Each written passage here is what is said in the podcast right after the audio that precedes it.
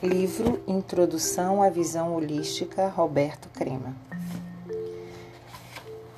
Capítulo 1 Cosmovisão, Paradigma e Crise.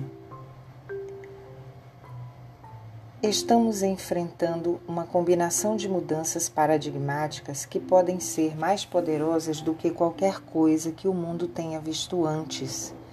As possibilidades, tanto para a ruptura como para a vida criativa, são enormes, nos diz Carl Rogers. A presente crise nasceu do culto do intelecto e foi o intelecto que dividiu a vida numa série de ações opostas e contraditórias. Foi o intelecto que negou o fator de unificação que é o amor. Krishnamurti. Exorto-vos pelas entranhas de Cristo a que penseis, se possível que estejais errados. Oliver Cromwell. Nos, nos horizontes ampliados da consciência humana surge uma nova cosmovisão que representa, conforme penso, o mais significativo evento histórico dos últimos séculos posteriores à Renascença.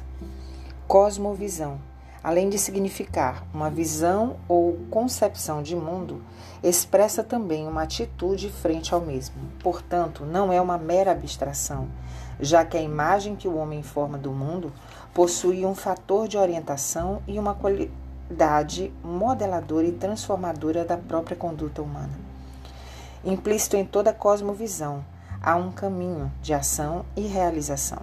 Falando sobre esse tema, o médico psicoterapeuta suíço Carl Gustav Jung afirmava que o conceito que formamos a respeito do mundo é a imagem daquilo que chamamos mundo. E é por essa imagem que orientamos a adaptação de nós mesmos à realidade. Paradigmas e revoluções científicas. Toda cosmovisão sustenta-se em algum paradigma básico.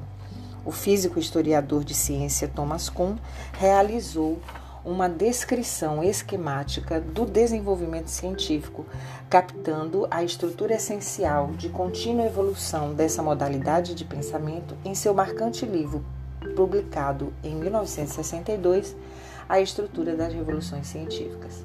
Para com paradigmas do grego paradigma são realizações científicas universalmente reconhecidas que durante um período de tempo fornecem problemas e soluções modelares para uma comunidade de praticantes da ciência. Nessa concepção, um primeiro sentido sociológico do conceito de paradigma indica toda a constelação de crenças, valores, procedimentos e técnicas partilhadas no consenso de uma comunidade determinada. Num segundo e mais profundo sentido, denota um tipo de elemento dessa constelação. As soluções concretas de quebra-cabeças que, empregadas de forma modelar ou exemplar, podem substituir regras explícitas como base para a solução dos demais problemas da ciência normal. Em outras palavras, paradigma refere-se a modelo, padrão, e exemplos compartilhados, significando um esquema modelar para descrição, explicação e compreensão da realidade. É muito mais que uma teoria, pois implica uma estrutura que gera teorias, produzindo pensamentos e explicações e representando um sistema de aprender a aprender que determina todo o processo futuro da aprendizagem. Na sua obra, Kuhn analisa o desenvolvimento científico como uma sucessão de períodos ligados à tradição e pontuados por rupturas revolucionárias não cumulativas. No seu consistente enfoque, revoluções científicas são episódios de desenvolvimento não cumulativo, nos quais um paradigma mais antigo é total ou parcialmente superado e constituído por um outro que desponta como um novo e mais apropriado veículo para a teoria e a prática científica. As revoluções podem variar quanto à sua extensão e significado. As de pequeno porte costumam afetar apenas os que se interessam por um campo de estudo, por exemplo, os paradigmas de Eric Berne, inseridos na área da psicologia e da psiquiatria social, enquanto as de grande porte, como a que abordaremos mais adiante, alteram completamente a perspectiva história de toda a comunidade. A descoberta de um novo paradigma inicia com a consciência da anomalia, ou seja, com o reconhecimento de um grave equívoco ou de uma falha fundamental demonstrada pelo fato de a natureza violar de forma significativa as expectativas paradigmáticas vigentes. A anomalia ou o fracasso das regras consensuais existentes determinam um sentimento de mal-estar generalizado provocado pelo funcionamento defeituoso, o que, por sua vez, gera uma crise cujo maior significado é assinalar ter chegado o momento da renovação dos instrumentos, da refocalização. Nesse sentido, a crise é instrutiva, representando o prelúdio de uma reorientação e afirmando-se como pré-requisito para a revolução científica. Por essa razão, a habilidade para, para tolerar crises, capitalizando a sua tensão impulsionadora e o seu potencial criativo, é fundamental para o verdadeiro pesquisador.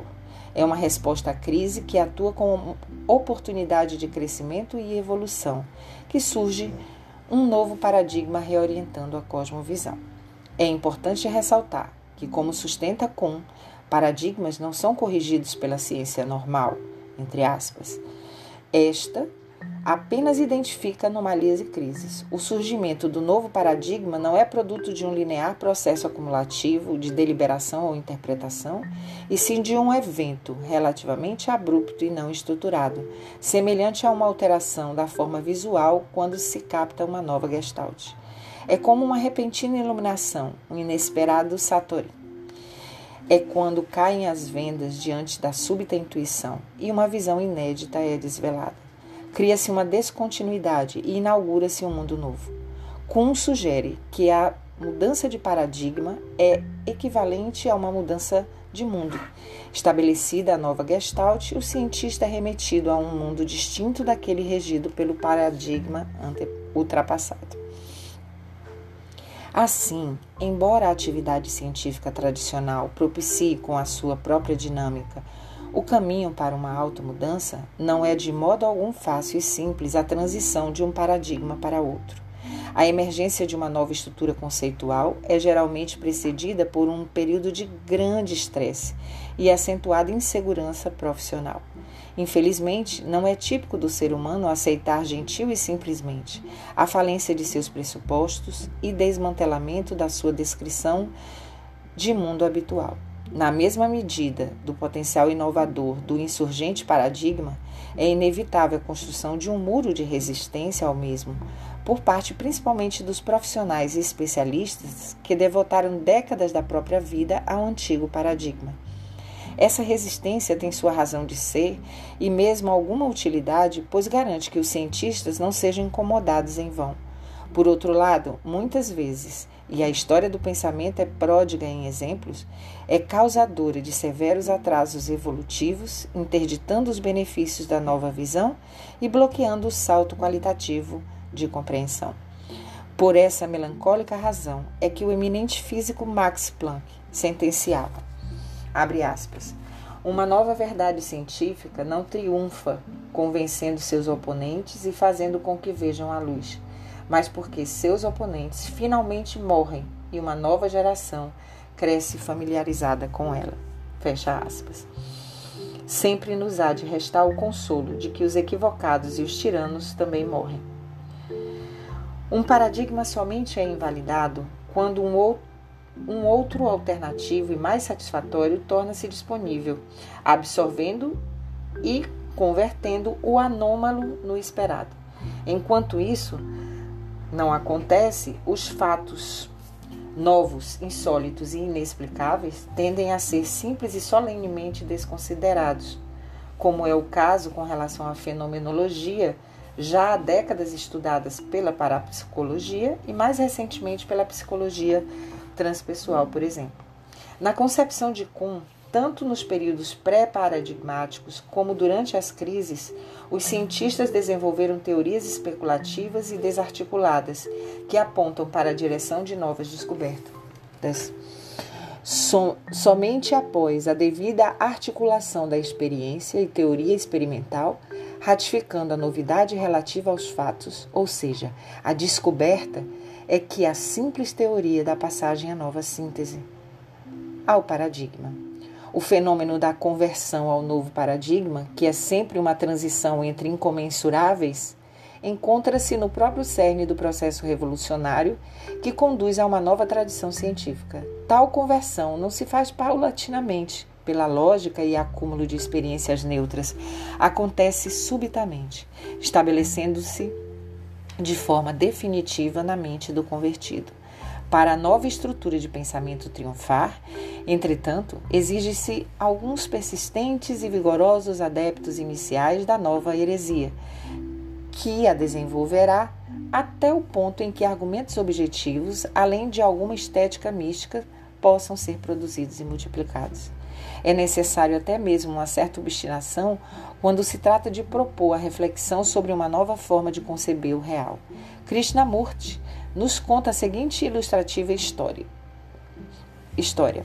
Um menino diz para o outro menino: Quando eu crescer, vou ser um grande profeta, vou falar de verdades profundas, mas ninguém quererá escutar-me. E o outro menino diz: Por que então quereis falar sem ninguém para escutar? Ah, retrucou ele, nós, os profetas, somos muito teimosos. Ao aprender um paradigma com uma realização concreta e um modelo exemplar, o cientista adquire ao mesmo tempo uma composição inextrincável de teoria, métodos e padrões científicos, estruturando-se numa perspectiva redefinidora que implica uma refocalização visual conceitual global. Assim, a dinâmica da evolução científica, através de mudanças paradigmáticas, onde a intuição, juntamente com o conhecimento tácito, desempenha primordial papel, é análoga à evolução de organismos vivos. Embora contenha na sua análise focalizado a ciência, sua abordagem foi amplamente aceita e adotada, seguindo mesmo a sua própria indicação da necessidade de um estudo similar e comparativo das comunidades correspondentes em outras áreas. Sua concepção de paradigma pode ser estendida, como faremos, para as diversas áreas do conhecimento humano.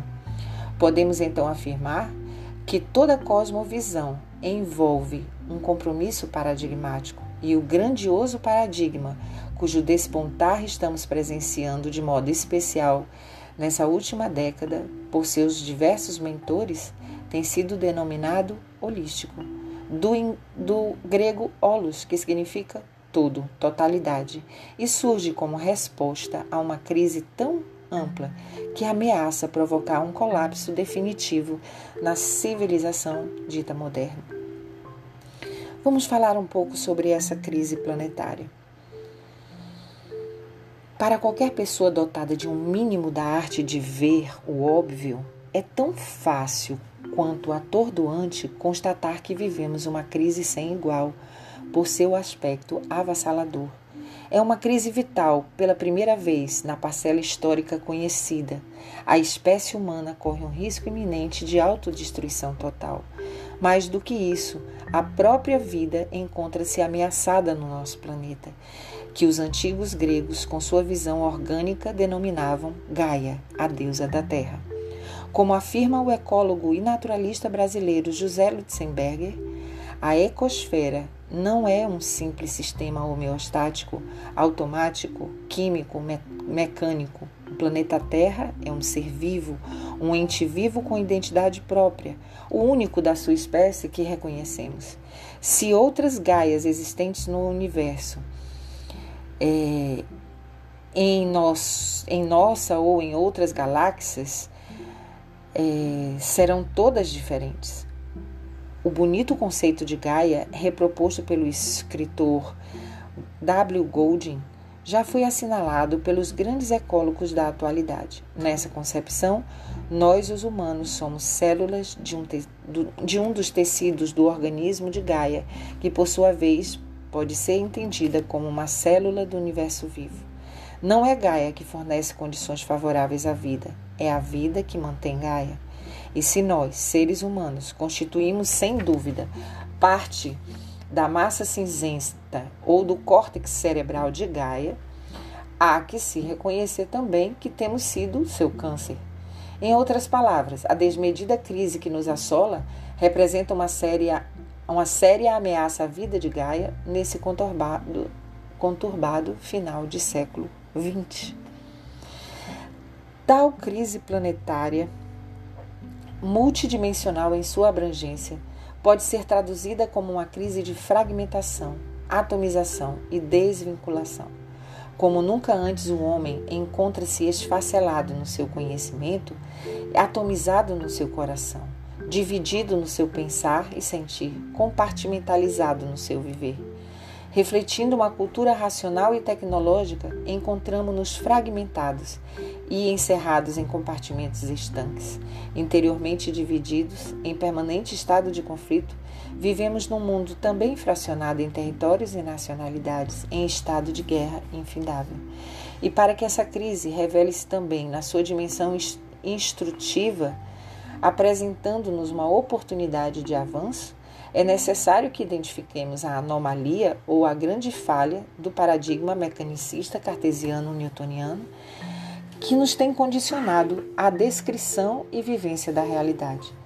Nos séculos XVI e XVII, desabou literalmente a cosmovisão escolástica aristotélico-tomista que mesclava razão e fé, dominante na Idade Média, abalada de forma profunda e irreversível pela Renascença e, mais tarde, pelo movimento cultural filosófico do Iluminismo.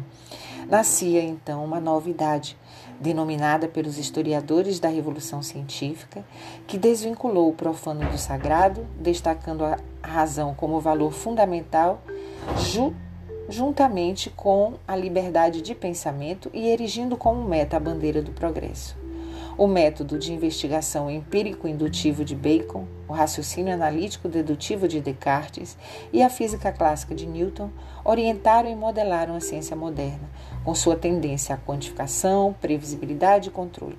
O mundo passou a ser percebido como uma máquina gigantesca e maravilhosa. Após ter prevalecido por mais de três séculos, a cosmovisão moderna, sustentada por esse paradigma, encontra-se decadente sob o peso de suas próprias contradições e incapaz de responder aos novos desafios.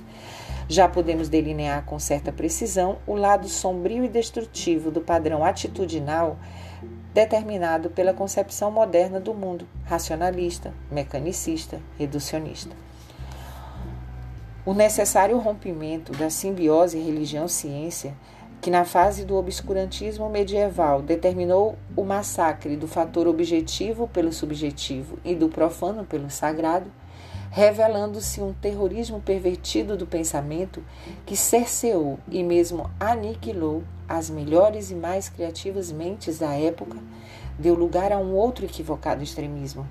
O triunfo da razão gerou o racionalismo científico, dissociou-se dissociou-se o subjetivo do objetivo, prevalecendo o ideal de objetividade. A ênfase não na quantificação conduziu à perda da dimensão qualitativa valorativa, reduziu-se o mistério ao comensurável. A ciência desvinculou-se da mística, da filosofia, da ética, da estética, da poesia e, de um certo modo, da própria vida. Enfim, o espírito começou a degenerar em intelecto, na denúncia lúcida de Jung. A cosmovisão moderna, que nos brindou com imensos benefícios através do incontestável e espetacular progresso tecnológico, deixou-nos também um tenebroso legado que pode ser traduzido como uma arraigada atitude fragmentada, geradora de alienação, conflitos e incontável sofrimento psíquico. A própria ciência fragmentou-se em física, biologia e humana. E as anteriores seriam não humanas? A abordagem disciplinar das universidades, com sua típica e fragmentada metodologia, produziu o especialista, esse exótico personagem que sabe quase tudo de quase nada.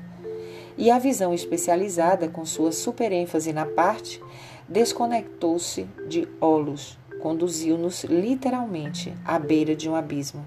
A enfermidade do nacionalismo, aliada ao desenvolvimento de uma tecnologia de opressão e de morte, com o potencial de aniquilar totalmente a vida de Gaia, é um triste resumo da colossal enrascada em que se meteu a espécie humana e que procurarei detalhar nos capítulos seguintes. A falácia do progresso. A cosmovisão moderna, caracterizada pelo racionalismo científico, enfatizou o ideal de eficiência e do progresso tecnológico. Contudo, a avaliação que hoje podemos fazer das consequências desse modelo positivista de pensamento suscita uma justificada apreensão diante de sombras, sombrias perspectivas. A ideia do progresso como lei histórica e de realização necessária caracterizou a idade moderna ocidental, conformando talvez a sua convicção mais arraigada. Essa ideia está vinculada à crença de que a civilização se movimenta sempre em direção desejável segundo uma ordem que, como lei causal, impulsiona a sucessão de acontecimentos.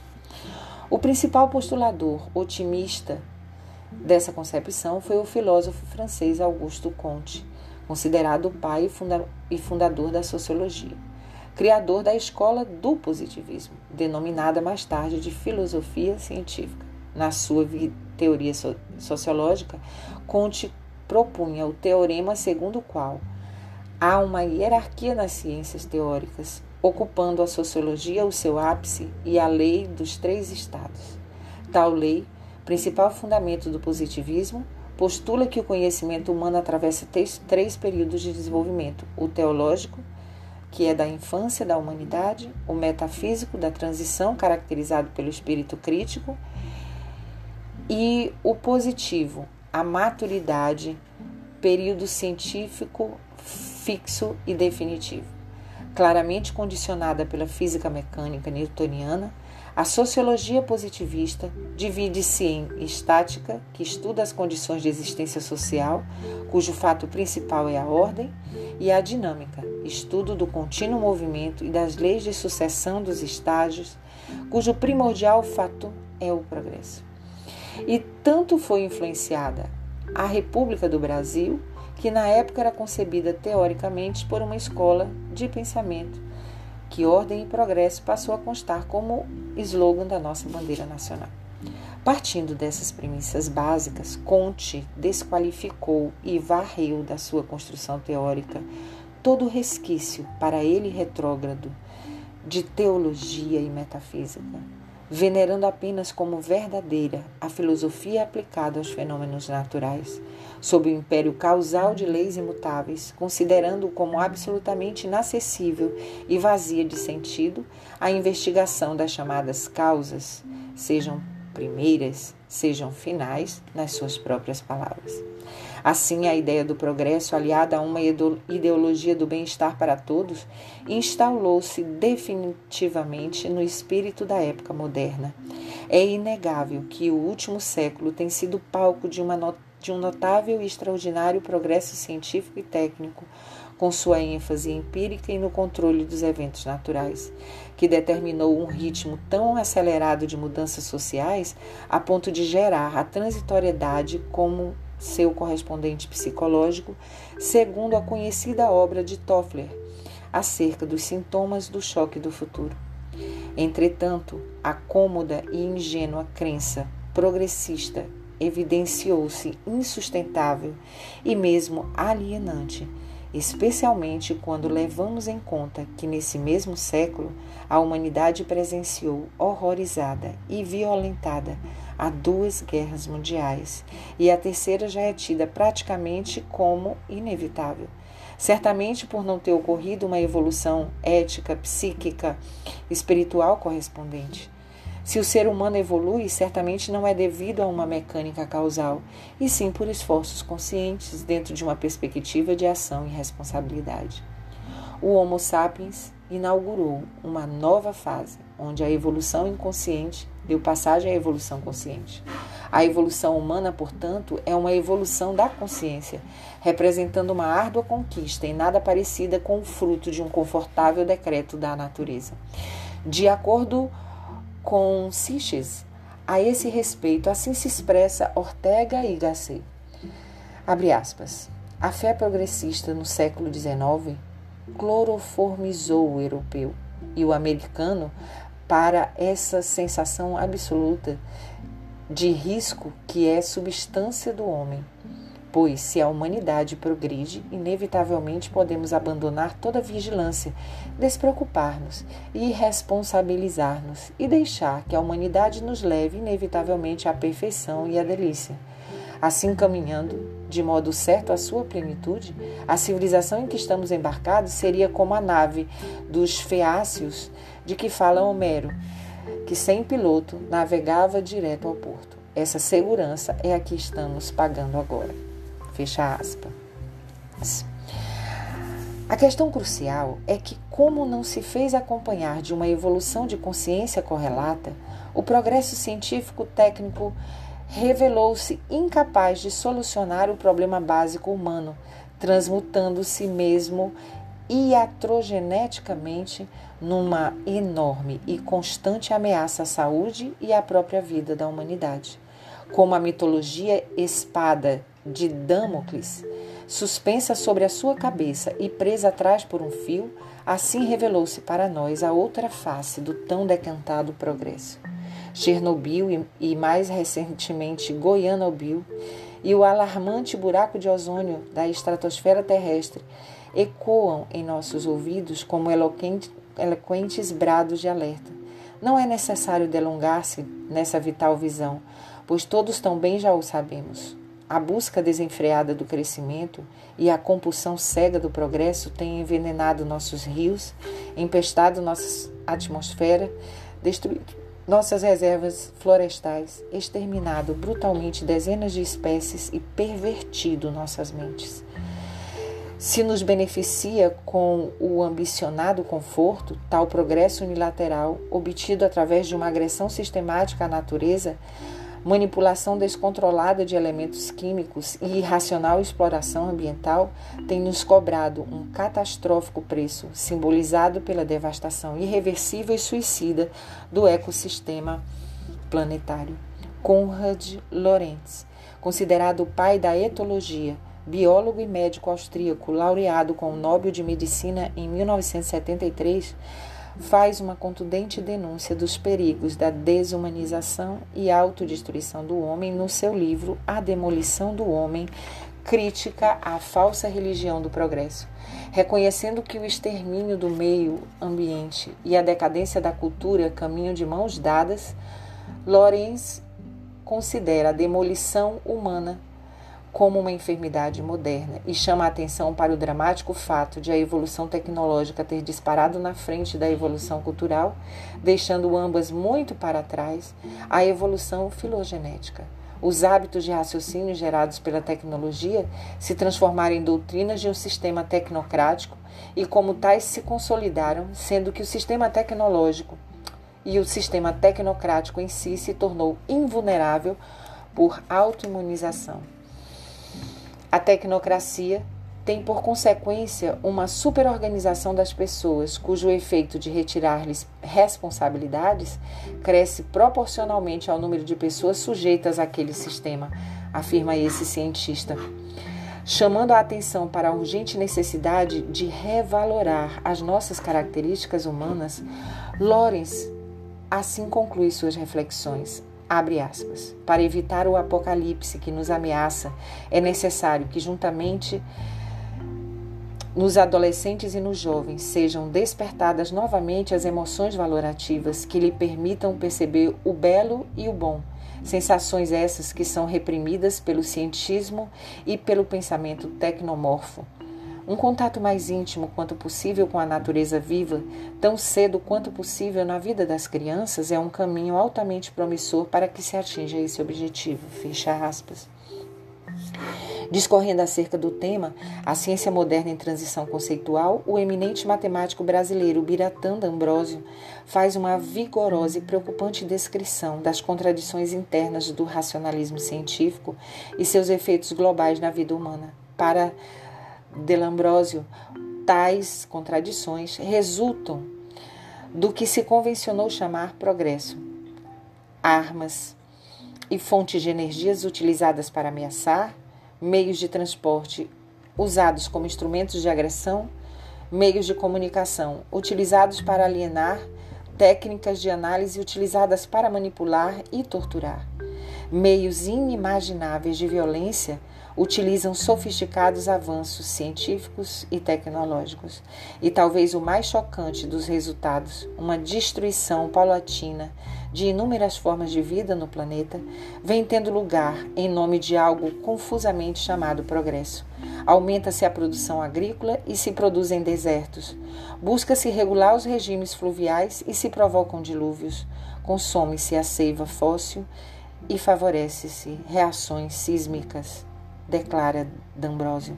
E mais, Todas essas manifestações de estupidez de nossa espécie estão amparadas por esquemas racionais e científicos estruturados, mediante conhecimento especializado, fragmentado e focalizado em apenas um ou, quando muito, em alguns aspectos dos inúmeros parâmetros que compõem a realidade, com absoluta ignorância de uma visão global dessa mesma realidade e mesmo com desprezo por essa visão. Falando de um outro modo, sobre o mesmo perigo, gozo caos e também sobre a nossa própria responsabilidade como seus agentes criadores, são expressivas e poéticas as frases, palavras do sábio hindu Krishnamurti, esse monumento da humanidade que em toda a sua vasta obra apenas referiu-se ao essencial.